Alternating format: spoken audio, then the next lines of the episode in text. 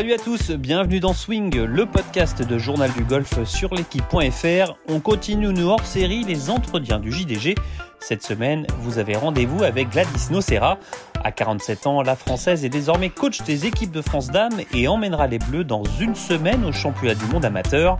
Mais Gladys Nocera, c'est surtout une carrière bien fournie avec 14 titres sur le Ladies European Tour, une place de numéro 1 européenne en 2008, 4 participations en Solheim Cup, la Ryder Cup au féminin.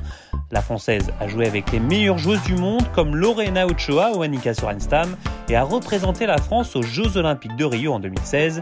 Une golfeuse au caractère bien trempé avec un seul mot d'ordre, la gagne, toujours la gagne, rien que la gagne. Bon je suis ravi de te, rencontrer, de te retrouver euh, à nouveau pour, pour parler de golf. Euh, moi, je voudrais commencer par une question toute simple. En fait, comment tout a commencé? Comment tu as commencé le golf? Comment euh... Remontons en arrière, je sais, mais comment, ça, comment euh, tout, a, tout a débuté pour toi? Euh, Tout a débuté avec mes parents et ma grande sœur. Euh, du côté de, de, Nous, on habitait vers Moulins et on était, on est allé au golf à, à Montluçon, il y avait un neuf trous. Mes parents jouaient tous les deux et puis, puis voilà, bah, on a commencé en se baladant sur le parcours. Et puis après, avec un club en main voilà, mon père était passionné de golf et, et il nous a, il nous a mises toutes les deux dans le, dans, dans le truc quoi. Donc, Vous avez commencé voilà. ensemble. On a commencé ensemble, ouais. ouais. Et euh, tout de suite, t'as aimé? Tout de suite, t'as as eu cette euh, non, pas du tout. Non, pas forcément. Euh, J'étais, enfin, forcément un peu plus tard, je voulais être professionnelle de tennis, donc ça c'était vraiment mon rêve. Euh, c'était d'être une star de tennis et de gagner des, grands chelems. Et, puis j'ai vite euh, réalisé que j'étais pas assez forte. Donc, euh, comme je jouais au golf en même temps, bah, j'ai continué le golf. Et puis voilà, ça s'est pas si mal passé que ça.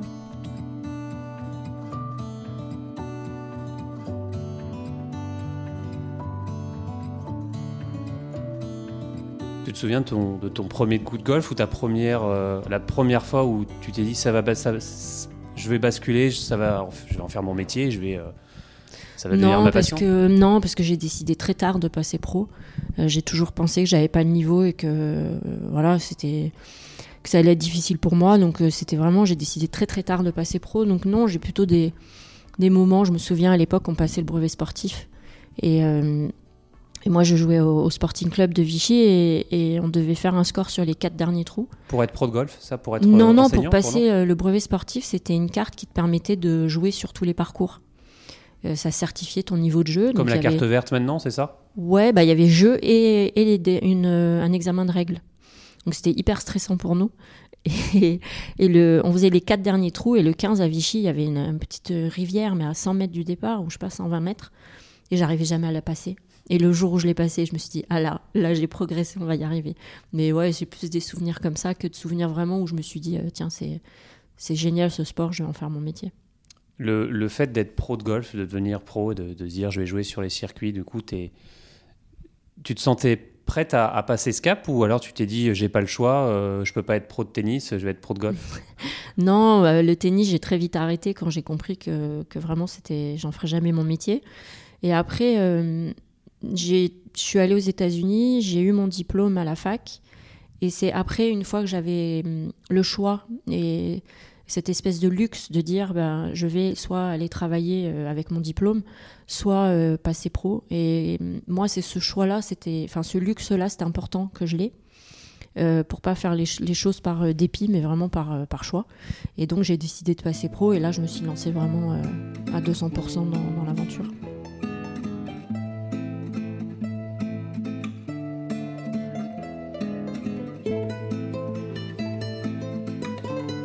Question un peu comme ça, euh, en vrac, tu te souviens du plus beau parcours de golf que tu as joué Où tu t'es dit, waouh, là c'est c'est canon bah, pff, alors je sais pas si je suis euh, chauvine ou quoi que ce soit, mais Morfontaine, je crois que c'est vraiment un des plus beaux endroits que, j'ai vus. Pourtant, j'en ai vu un paquet. Euh, mais bon, j'ai joué euh, Birkdale, c'est vraiment euh, un parcours que, que j'adore aussi. Quand j'arrive là-bas, j'ai l'impression d'être chez moi. J'ai l'impression d'avoir toujours connu ces endroits-là. C'est hyper étrange. Euh, après, euh, bah, il y a plein de parcours aux États-Unis, mais ceux qui me parlent, c'est ceux qui sont plus proches d'ici. Ouais. Tu te sens privilégié d'avoir pu euh, bah, faire la carrière que tu as eue, voyager, faire tous les parcours que tu as, que as joué, voir des beaux endroits, des rencontres? Ouais, bah, on fait un sport vraiment qui nous, qui nous permet de, voyager partout dans le monde, de rencontrer des gens super, de créer des, des, de belles relations amicales avec des gens qu'on n'aurait jamais pu rencontrer. après, c'est oui, c'est une chance, mais je suis allée la chercher cette chance et j'ai beaucoup travaillé, j'ai pris aussi beaucoup de claques et c'est vrai que bah, avoir la chance de vivre ça, euh, malgré les difficultés, bah ouais, je suis privilégiée, ça c'est sûr. La rencontre qui, euh, qui pour toi a peut-être changé euh, toute ta carrière de golfeuse, est-ce que tu en as une, un déclic ou un conseil Non, je crois qu'il y, a eu, beaucoup de personnes à des moments différents. Une seule, je crois pas, mais il y, a eu, il y a eu tout au long de ma carrière et pour des raisons différentes, des gens qui m'ont influencé et qui m'ont euh, qui m'ont soit euh, euh, poussé dans la bonne direction, soit rattrapé par la main quand ça allait pas fort. donc des gens, il y en a plein, je les ai tous dans mon cœur, ils le savent tous, mais pour des raisons différentes. Tu avais des idoles à l'époque? Des, joueuses ou des joueurs même que. Ouais. bah, Ballesteros, forcément, Ballesteros, c'était toute notre enfance. Moi, j'avais son petit sac rouge, Slazenger, en espèce de vinyle. C'était un sac tout dur. Euh, et j'avais son sac. Euh, enfin, j'étais, ouais, j'étais fan de Séville. Et puis euh, chez les femmes. d'imiter ses coups ou... Non, là, non. Je, je, le faisais sans le savoir parfois parce que je mettais des drives partout, donc j'étais obligée de, de, rattraper les coups. Mais moi, j'ai toujours été fan de, de Laura Davis. Et puis, et puis Meg Mallon, qui était bah, une joueuse fantastique américaine. Est-ce que tu te souviens de la, on va dire le joueur ou la, ou la joueuse la plus étrange avec qui tu as partagé une partie euh, Tu t'es dit, oula, celle-là euh, ou celui-là oh, Non. Non? Non, j'ai pas ça. T'as pas ça? Non. Alors la plus talentueuse alors? Je sais pas. Lorena Ochoa, c'est impressionnant. Euh, dans les années, autour des années 2008, 2010, elle gagnait tout. elle avait un swing qu'on peut appeler pas parfait mais euh, ultra efficace. Enfin, tout était, euh, tout était naturel chez elle. Elle collait au jeu. Et euh, c'était impressionnant de la voir parce que elle, elle, elle, finalement, elle payait pas de mine, mais elle était hyper athlétique. et puis, et puis un style de jeu un peu à l'espagnol finalement. Et ouais, elle, c'était impressionnant.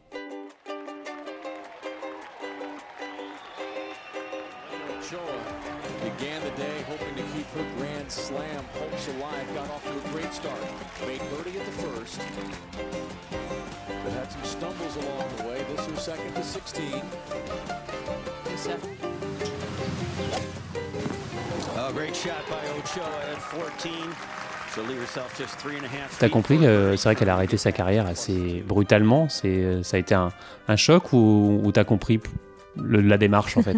Je l'ai comprise beaucoup plus tard. Mm. Mais euh, bon, après, elle l'avait toujours dit. Elle avait toujours dit que euh, elle, euh, elle gagnerait tous les tournois qu'elle voulait gagner et qu'elle arrêterait vite parce que son objectif à elle, c'était de fonder une famille et, d'être épanouie avec sa famille et de ne pas faire les deux finalement en même temps. Donc, non, après, on se dit toujours, oui ah, elle dit ça, mais finalement elle va rejouer ou elle va, elle va continuer, elle va pas arrêter comme ça, et elle l'a fait. Et je trouve ça, ouais, j'ai trouvé ça chouette. T'as joué avec euh, Annika Sorenstam Ouais, plein de fois. C'était quoi de jouer avec Annika Sorenstam bah, c'était jouer avec une suédoise. Hein, euh, voilà, Annika, elle était très impressionnante aussi dans ces années-là. Moi, mes meilleures années sur le Tour européen, c'était euh, ces années où elle était la plus forte. Donc, je jouais souvent avec elle dès qu'elle rentrait en Europe. Je me souviens avoir joué avec elle en, Suède. Euh, et on était toutes très impressionnées de son physique, hein, parce que là, pour le coup, elle était hyper athlétique, très musclée, tapait très fort. Euh, c'était notre Tiger Woods, en fait, du golf féminin. Et euh, bah, c'était pas très drôle hein, de jouer avec elle, hein, parce que, mais, mais hyper impressionnant, forcément, et puis et riche pour nous, pour, pour apprendre des choses, regarder comment elle s'entraînait, comment elle jouait, ses attitudes avec son cadet, avec ses entraîneurs. Enfin, c'était, bah, c'est un modèle, Annika, ça c'est sûr. Elle donnait des conseils euh, sur le sur le parcours ou quand euh, en discussion ou non, elle est restée, euh, elle, donnait pas trop? Non, moi elle m'a donné un conseil, ma première Solem Cup. bah, j'étais toute jeune, hein, enfin toute jeune dans le milieu du golf et c'était ma première Solem Cup. en 2005, c'est ça 2005, oui. Et j'ai joué avec elle neuf trous d'entraînement. Donc j'étais terrorisée, tétanisée, j'avais tellement peur alors que c'était ma coéquipière, mais finalement j'étais hyper impressionnée. Et euh, elle m'a pas adressé la parole et à la fin elle m'a dit euh, peut-être tu devrais chipper un petit peu plus. Et voilà, c'est tout ce que j'ai entendu, mais bah, c'était un sacré conseil et évidemment je l'ai suivi.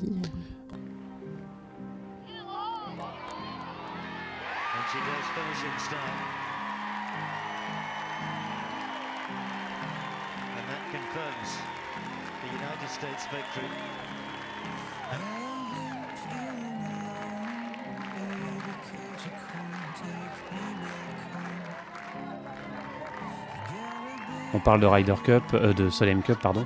Euh, tu te souviens du coup le, plus dur que tu as tapé le départ euh, On a souvent ce parallèle chez les, chez les garçons où la rider, ils, disent voilà, j'ai du mal à, mettre le tee sur le, sur le départ. Est-ce que toi ça t'est arrivé cette ah sensation-là? ouais, ouais. complètement. Bah, bon, ça m'est arrivé au 4 Solheim Cup que j'ai joué, ça c'est sûr.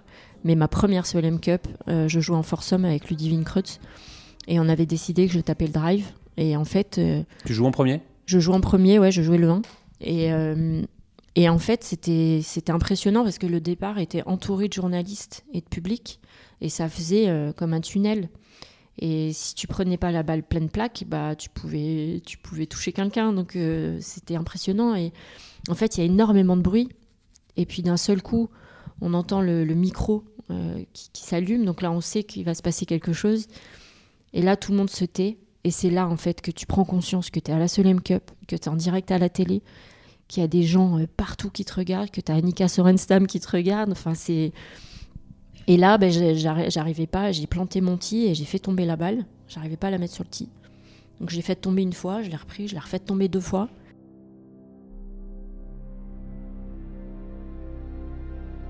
Et après, je me suis penchée, j'ai regardé mon cadet sur le côté et je l'ai regardé en l'air de dire si j'y arrive pas, tu vas être obligé de le faire. Parce que là, je ne peux pas mettre cette balle sur tee.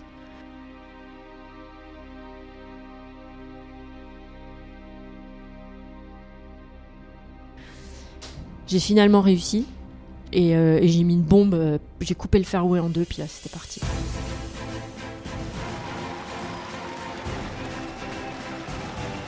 Uh, the biggest golf event in the history of Germany. It's the 2015 Solheim Cup. The Americans go one up in the Solheim Cup.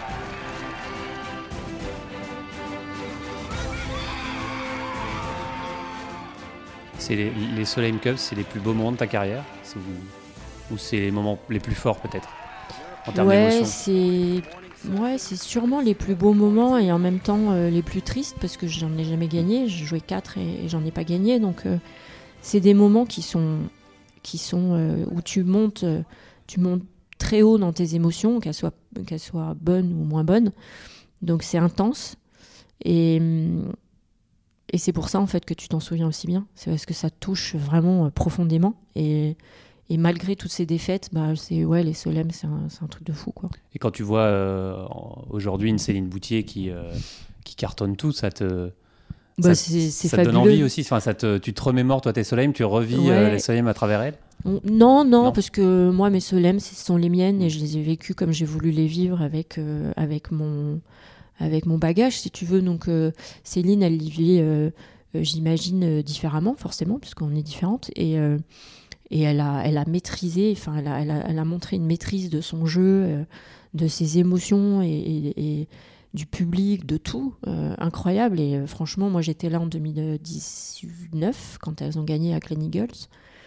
Et c'était, c'était, c'était, c'était, c'était magnifique. Enfin, franchement, elle a fait une seule Cup de rêve et puis elle, a, elle en a refait une fantastique l'année dernière. Donc, surtout hyper à l'aise, hyper à l'aise dans cette équipe, euh, il perd à sa place. quoi. Ouais, elle a trouvé euh, une super partenaire avec Georgia Hall, elles s'éclatent toutes les deux, elles sont hyper complémentaires et euh, bah, elle est dans son élément et elle le vit à fond. Et, et, moi, je trouve ça génial parce que, parce que voilà, on parle beaucoup de la Ryder Cup, mais nous, on a une Française qui pète tout en Solheim Cup. quoi. Donc, moi, je suis super contente. Toi, ta plus belle victoire, si tu devais. tu en as 14 sur le, sur le LED, je crois que tu es d'ailleurs 7 au, au classement des victoires sur le LED. Tu as, ta plus grande victoire, ta plus belle victoire, celle qui, si tu veux en choisir une Je peux pas. non, c'est impossible d'en choisir une. Euh, ce qui est sûr, c'est que bah, la première, parce que tu cours après. Euh, j'avais fait pas mal de places d'honneur et puis euh, et puis c'est vrai que cette première victoire, ben on le sait tous, hein, bien jouer, c'est accessible. Gagner, c'est vraiment un niveau au-dessus et une dimension différente. donc la première, elle a eu évidemment une saveur particulière. Et puis ma victoire en Slovaquie en 2012, je crois. J'avais passé une année très difficile aux États-Unis en 2011. Et j'avais fait le choix de rentrer sur le LIT, mais j'avais fait ce choix en me disant je rentre pour être meilleur. Donc je me suis remise au boulot, euh, j'ai mis beaucoup de choses à plat. Euh, c'est le moment où j'ai commencé à travailler avec Benoît du Coulombier. Et j'ai regagné. Et cette victoire-là, euh, je l'ai trouvée forte. C'était pas un tournoi énorme, mais de pouvoir regagner après avoir vraiment touché le fond, celle-là, elle était bien. C'était énorme pour toi de, gagner. Ouais, en fait. ouais. c'est la signification de gagner, malgré le fait que ce soit un, tournoi considéré petit, euh, de pouvoir ouais, aller, aller, au bout des choses et finir et, partir avec la coupe. Euh, cette victoire-là, oui. Et puis la dernière. Euh, le Maroc. Au trophée Lala Meriem. Bah, parce que c'est le Maroc et que voilà, j'ai le Maroc est, a une place particulière dans ma vie et et puis c'est le dernier et j'avais perdu en playoff l'année d'avant et j'avais dit ben, je reviens l'année prochaine pour gagner. Et je l'ai fait. Et ça c'est cool.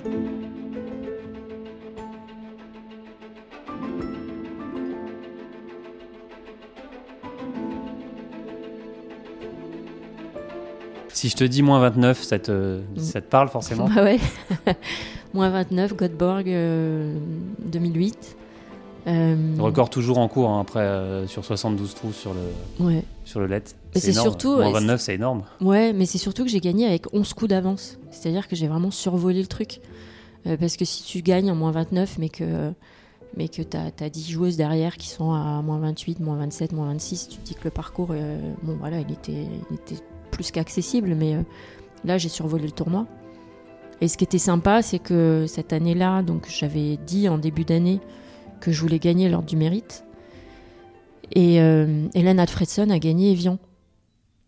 Euh, donc forcément, au niveau des points, euh, qui étaient à ce moment-là les euros que tu empochais sur chaque tournoi, bah, j'ai pris une, elle a pris une envolée terrible et j'étais distancée. Donc je savais qu'il fallait que je gagne pas tous les tournois que je jouais, mais presque.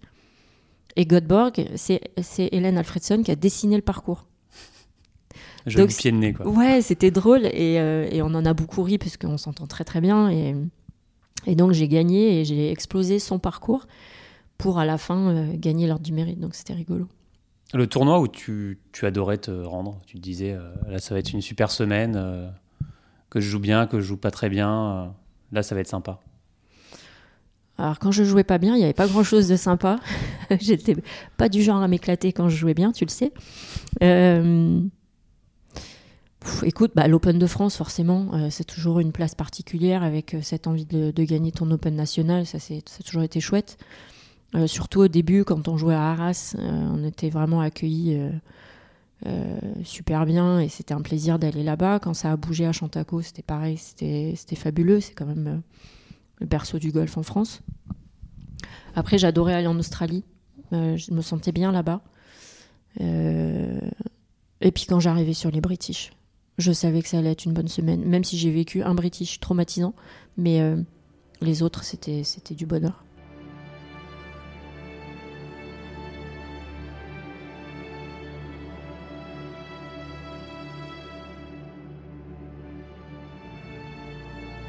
Justement, j'allais te poser la question de ton pire moment de golf, c'est peut-être mm. ce, British, tu peux nous en dire un petit peu plus? Euh, Je crois que c'était en 2009. Euh, en fait, j'étais euh, top euh, peut-être 5 européennes ou quelque chose comme ça. Et mes deux premiers tours, je joue avec Annika Sorens, avec Carrie Webb et une japonaise qui devait être top 20 mondiale. Et Annika, oh bah, j'insiste, Carrie Webb à ce moment-là était top 5 mondial ou un truc comme ça. Et franchement, je suis arrivée sur ce tournoi, je jouais fantastique. J'étais vraiment en forme, en forme physique, j'étais bien dans ma tête, j'avais j'avais tout pour faire un pet sur ce British Open, qui était quand même mon rêve. Euh, plus qu'un rêve, c'était un objectif de gagner le British Open. Et, euh, j'ai vécu une journée. Il euh, n'y a même pas de mots pour exprimer ça, tellement, tellement c'était douloureux en fait. J'ai fait, j'ai fait un score que je prononcerai même pas parce que ça a été vraiment dur pour moi. À te dégoûter du golf presque? Ouais, mais avoir honte en plus. Tu vois, ce sentiment vraiment terrible. Euh, c'est vraiment la, la- la seule et unique fois où ça m'est arrivé. Et ça, ça a été vraiment dur parce que bah, le lendemain, il a quand même fallu que je vienne. J'aurais pu me scratcher. Euh, J'aurais pu me scratcher, laisser Carrie Webb euh, toute seule, ou elle, elle jouait pour la gagne, parce qu'elle avait fait euh, 72, je crois, elle était en tête ou à un coup. Et ma- et l'autre, la troisième, avait aussi fait un score catastrophique. Donc Carrie Webb était un peu toute seule avec nous deux. Et euh, je crois que j'ai pleuré euh, toute la soirée, toute la nuit. Euh, et le lendemain, j'ai dit, mais je suis obligée d'aller au golf, il faut que j'assume, il faut que j'aille au bout du truc. Et, euh, et ça, ça a vraiment été dur. Et ça, je, je, je pense que ça a été ma plus grosse douleur golfique. T'as le souvenir d'un- d'une grosse prise de tête avec un, avec un coach avec, Ouais, j'en ai eu plein. mais ça, je raconterai pas. Mais oui, euh, j'ai eu des prises de tête avec mes coachs, euh, avec mes cadets. Euh, ouais, ben ouais, parce que je suis une tête de cochon, euh, parce que euh, j'ai eu des moments où j'étais pas super agréable non plus, je le sais. Euh, mais je pense que quand on a des objectifs élevés, qu'on s'investit énormément et que et qu'on n'atteint pas nos objectifs, bah, la frustration monte et, et la frustration, bah, après, elle se, elle se, elle se manifeste Mm. de, de différentes manières. Et chez moi, c'est vrai que bah, j'étais pas super agréable à certains moments. Après coup, tu regrettes parfois Ou, ou c'est maintenant c'est fait, c'est fait Non. de toute façon? Bon, fait non, partie de toi, ça sert à rien de regretter, ça fait partie de moi, c'est ma personnalité aussi. Je sais que je peux être très dure, Euh, mais c'est aussi pour ça que j'ai réussi. Donc, euh, non, je vais pas regretter d'être qui je suis, non. Le tournoi que tu aurais aimé gagner, on en parlait peut-être un peu avant. Je crois connaître la réponse, mais Le British Open Mm. et l'Open de France. Mais ouais, le British Open, c'était vraiment, euh, vraiment un tournoi qui, qui, ouais, que j'aurais voulu gagner. si je te dis Evian, c'est bon souvenir ou, ou mitigé? Euh, bah, c'est bon souvenir parce que c'est un, c'est, un tournoi fantastique, il est en France, etc. Et mitigé parce que bah, j'ai jamais su le gérer, en fait. Et, euh, et je suis toujours sortie triste de ce tournoi. Donc, euh, toujours hyper heureuse d'y aller et, et je suis rentrée systématiquement triste de ce tournoi. Donc, voilà, c'est ouais, peut-être mitigé.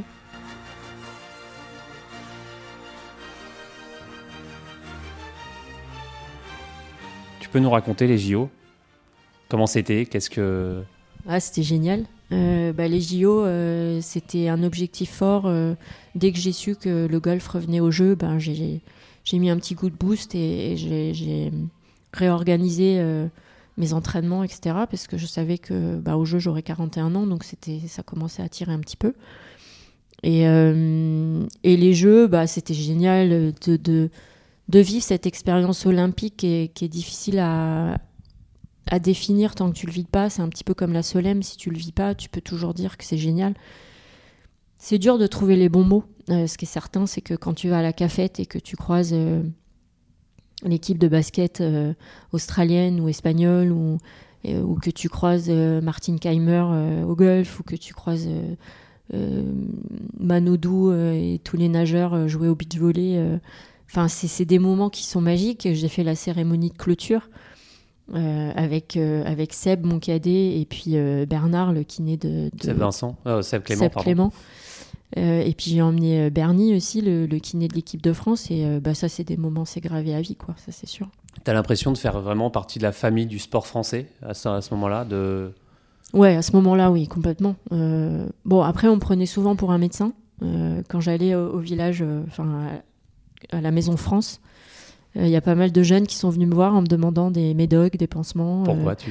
bah parce que j'étais euh, j'avais l'âge pour on va dire donc c'était rigolo je leur disais non non les gars les médecins ils sont là-bas c'est pas moi moi je, je suis athlète quoi mais euh, mais c'était génial Un petit regret peut-être du, du format de ces Jeux Olympiques, on en parle enfin, tout le temps, Mm. que ce format de stroke play est peut-être un peu pas adapté au, au JO, quoi. Ouais bah c'est sûr que moi j'aurais préféré un match play parce que je savais que en match play je pouvais battre la numéro 1 mondiale. Euh, quatre jours de stroke euh, beaucoup plus difficilement. Donc il n'y a pas de surprise en stroke finalement. Euh, alors qu'en match play bah, euh, ce côté surprise il me plaît parce que parce que je suis du bon côté de la, de la pièce si tu veux. Hmm. mais les organisateurs non parce qu'eux ils veulent les meilleurs avec les médailles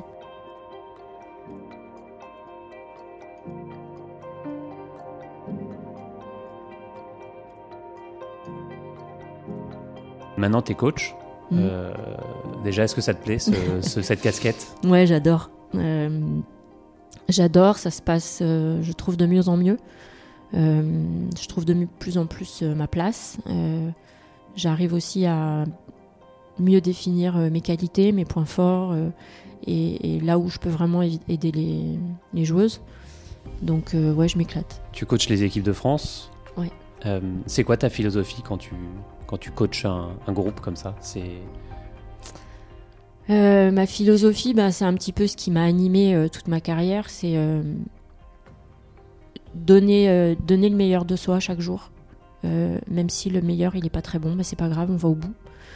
assumer ses choix, que ce soit des choix de club, des choix de assumer et grandir. Euh, utiliser le golf un peu comme, euh, comme une école de vie et, comme une manière de, devenir euh, des jeunes femmes épanouies et, évidemment performantes parce que c'est ce qu'elles veulent elles.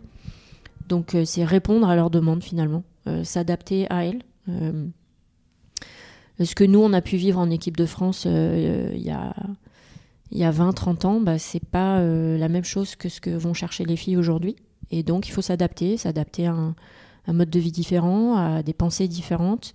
Mais en revanche, euh, le respect du maillot France, euh, le respect des, des, staffs, le respect des parcours où on va jouer, le respect des valeurs, ça pour moi c'est hyper important. Tu te sers de ton, forcément de ton passé de, de joueuse pour retransmettre ton expérience et, les faire grandir justement ces, ces, jeunes joueuses? Ben oui, c'est le rôle du coach, hein. c'est le rôle d'un enseignant, le rôle d'un parent, le rôle de, à partir du moment où tu, où tu, tu, tu participes à la, à la, au développement, euh, de, de, que ce soit euh, d'un athlète ou pas. Hein.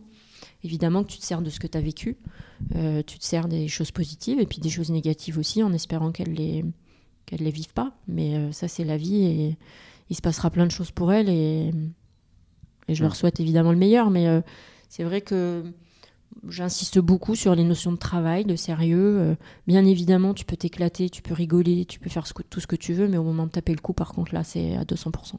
Raconte-nous cet objectif euh, qui est de taille, les championnats du monde, c'est c'est une c'est important, c'est énorme. Ouais, ouais c'est énorme et c'est bah moi les mondes, je les ai vécus je les ai euh, vécus en tant que capitaine en 2000. Plus jeune capitaine, je crois, de l'histoire d'ailleurs. Ouais, c'était rigolo. Euh, donc euh, moi, je voulais les jouer. Hein. J'étais, j'étais, je me battais pour être sélectionnée. Puis j'ai pas été sélectionnée. J'étais capitaine et bah, j'étais hyper fière, hyper heureuse de, de vivre l'aventure.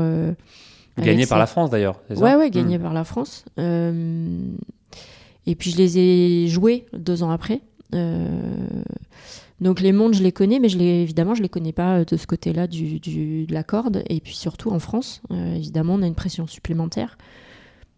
Euh, que dire Je vais tout faire pour, pour sélectionner trois filles qui, pourront, qui pourront tout péter. et après, je vais tout faire pour les protéger au maximum pour qu'elles vivent un beau tournoi et que, que le résultat soit bon, moins bon. il faudra qu'elles sortent de là grandies.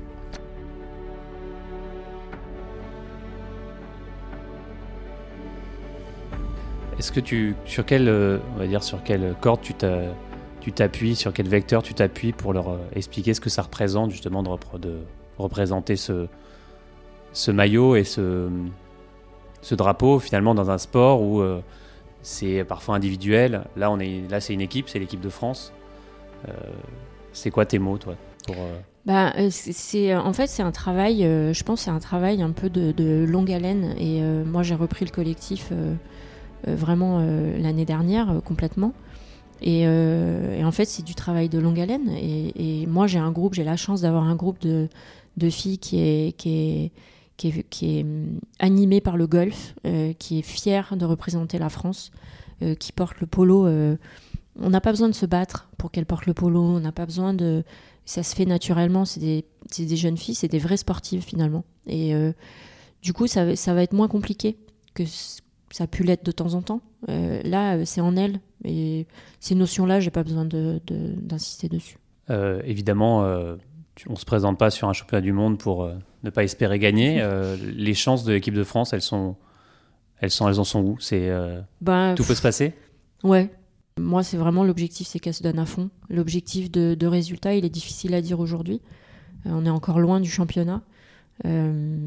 Euh, mais de toute façon, je sais que les trois que je prendrai, ce sera trois filles qui feront tout et qui se battront jusqu'au bout pour aller chercher euh, la meilleure place. Toi, à ton époque, ça représentait quoi une sélection en équipe de France quand tu recevais le coup, le coup, de fil Ouais, c'était hyper stressant parce que il n'y avait pas de classement mondial, il n'y avait pas de ranking spécifique, donc voilà, on savait pas trop. Hein. C'était, c'était, c'était au bon vouloir de, de, la coach qui avait son, son, son avis et c'est son rôle, les sélectionnaire. Euh, euh, Didier Deschamps, euh, quand il sélectionne son équipe de France, ben, il est critiqué, il est applaudi, il est, c'est très dur. Donc être sélectionné en équipe de France, ben, c'est, c'est, une, c'est une consécration d'une, d'une bonne année, c'est une confiance accordée. donc c'est beaucoup de choses. Tu es dur comme coach? Tu te définirais comme Ouais, je pense. Faudrait leur demander. Trop dur ou non? Euh... Aussi dur que quand, quand, tu gérais ta carrière? Pour toi-même? je, je, crois que je suis moins dur. Ça doit être l'âge, je vis. ou la maternité, je sais pas, mm. mais il s'est passé un truc. Non, je, je, suis moins dur avec elle euh, que je l'ai été avec moi. Euh, mais euh, ouais, je suis pas, je suis pas facile de temps en temps. Je, je peux, j'espère et je, je, je pense que je le suis être juste et je pense que c'est très important avec les jeunes pour établir une relation de confiance, d'être juste, c'est-à-dire, je pense que je sais les féliciter quand elles ont bien, bien bossé ou qu'elles ont fait des bons résultats, et évidemment, je sais me fâcher quand, quand ça va pas. Donc, mais il faudrait leur demander à elles. La gagne, je suppose que ça sera toujours ancré en toi. Ouais.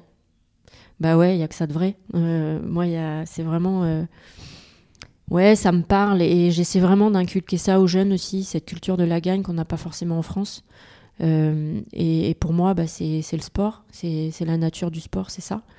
Euh, donc j'essaie de leur, euh, de leur inculquer ça et, et, encore une fois, c'est plutôt facile parce que j'ai un groupe qui est, qui, qui, est, qui, est, sensible à ça. et j'ai des filles qui, ouais, qui aiment gagner et qui euh, quand on a perdu, euh, quand on a fait médaille d'argent au championnat d'Europe l'année dernière, euh, les filles étaient hyper tristes. Donc, Alors que c'est une médaille d'argent, c'est pas. C'est une médaille d'argent, mais on était toutes tristes. Moi, j'ai craqué dans un coin, j'ai pleuré, elles l'ont pas vu, mais parce que voilà, nous, on était là pour gagner. Merci beaucoup, Gladys Nocera. De rien. À bientôt. à bientôt.